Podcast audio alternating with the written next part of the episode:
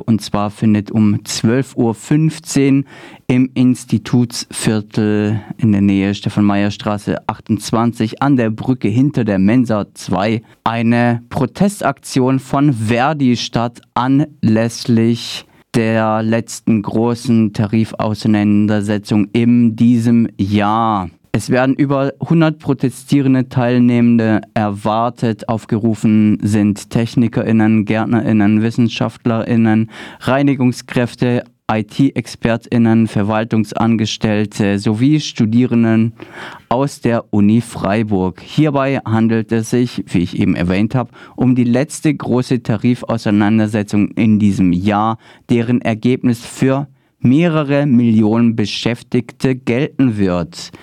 Also wie gesagt, Hinder. Heute Protestaktion an der Uni Freiburg im Institutsviertel um 12.15 Uhr anlässlich der letzten großen Tarifauseinandersetzung in diesem Jahr. Dazu ruft Verdi Südbaden auf.